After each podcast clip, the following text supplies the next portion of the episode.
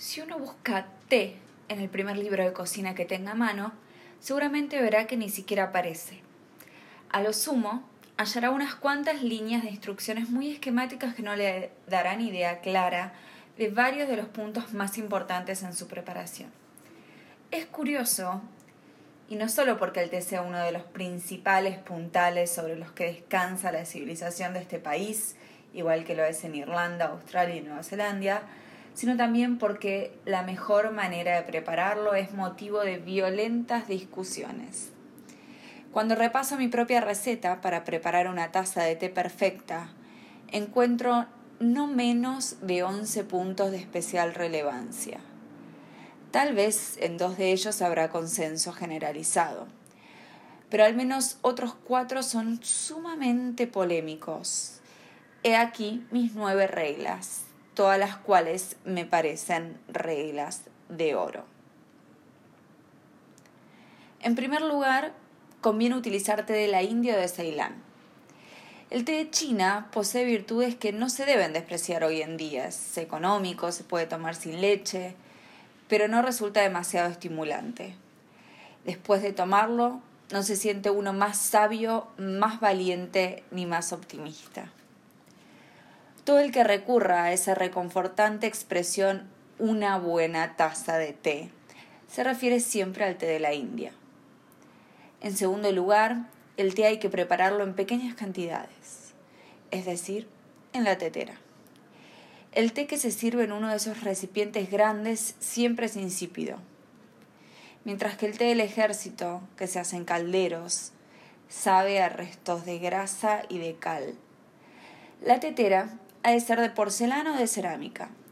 En las teteras de plata y de alpaca se hace un té de calidad inferior. En las teteras de esmalte es aún peor. Aunque es curioso que las teteras de peltre, que hoy son muy poco corrientes, no sean del todo malas. En tercer lugar, hay que calentar la tetera antes de preparar el té. La mejor manera de hacerlo es colocarlo sobre el fogón, en vez de recurrir al método habitual de llenarla de agua caliente. En cuarto lugar, el té ha de ser fuerte. Para una tetera que contenga un cuarto de galón, si se pretende llenarla casi hasta el borde, la cantidad adecuada debería ser de 6 cucharadas de té bien colmadas. En época de racionamiento esta no es una idea que pueda ponerse en práctica a diario, pero sigo defendiendo que una taza de té fuerte es mejor que 20 de té flojo. Todos los verdaderos amantes del té gustan más del té fuerte, aunque gustan de tomarlo un poco más fuerte con cada año que pasa, como bien se reconoce en la ración extra que se permite adquirir a los pensionistas. Quinto, el té hay que ponerlo directamente en la tetera, nada de coladores de metal, ni de filtros de muselina, ni otros artilugios que sirvan para encarcelar al té. En algunos países las teteras vienen provistas de una especie de cestillos que cuelgan bajo el pico de la tetera para retener toda hoja suelta, pues se supone que ingerirlas es perjudicial. En realidad, es posible tragar hojas de té en cantidades considerables sin que el efecto sea nocivo. Y si el té no se suelta en la tetera, la infusión nunca se produce como es debido. Sexto, hay que arrimar la tetera a la pava, y no al revés. El agua debe estar a punto de ebullición en el momento del impacto con el té, lo cual significa que conviene mantenerla sobre el fuego mientras se vierte en la tetera.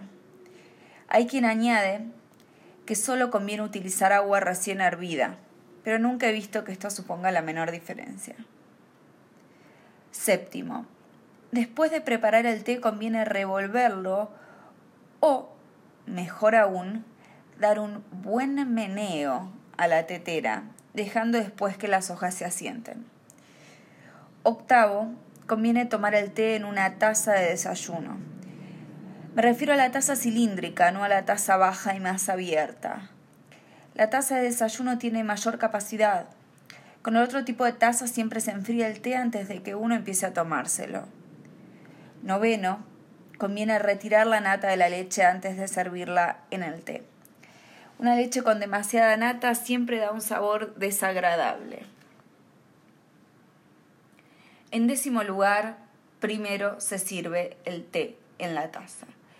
Este es uno de los puntos más controvertidos. Muy probablemente en todas las familias de Gran Bretaña habrá dos escuelas de pensamiento sobre esta cuestión. Los que defienden que es mejor servir primero la leche pueden aportar algunos argumentos de peso, pero yo defiendo que el mío es incontestable. Es decir, al servir el té primero y luego revolverlo a la vez que se sirve la leche, siempre se puede regular con toda exactitud la cantidad apetecida de leche, mientras que es probable que uno se exceda al servirse la leche si lo hace al revés. En un décimo y último lugar, a menos que uno tome el té al estilo ruso, conviene beberlo sin azúcar. Sé muy bien que en este punto me encuentro en minoría.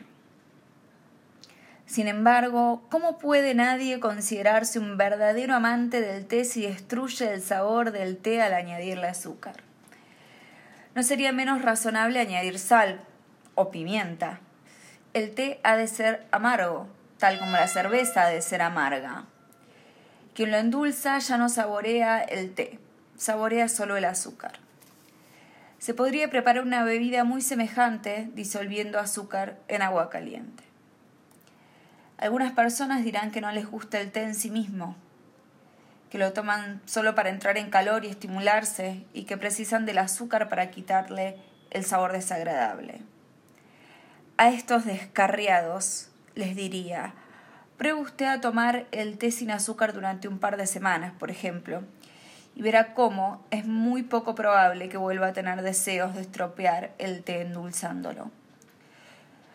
No son estos los únicos puntos polémicos que surgen en relación con el té, pero son suficientes para mostrar hasta qué punto se ha tornado sutil la mera preparación de una taza. También habría que tener en cuenta la misteriosa etiqueta social que rodea el té. Por ejemplo, ¿por qué se considera una vulgaridad y una grosería sorberlo directamente del platillo? Y es mucho lo que podría escribirse sobre los usos subsidiarios de las hojas de té, como la adivinación del futuro, la predicción de que lleguen visitantes, la alimentación de los conejos, la curación de quemaduras, el lavado de alfombras. Vale la pena prestar atención a detalles tales como el calentamiento de la tetera y el empleo de agua a punto de ebullición, para cerciorarse de que uno le saca a su ración las 20 buenas tazas de té fuerte, que dos onzas, manejadas como es debido, tendrían que dar de sí. Una buena taza de té de George Orwell en el Evening Standard del 12 de enero de 1946.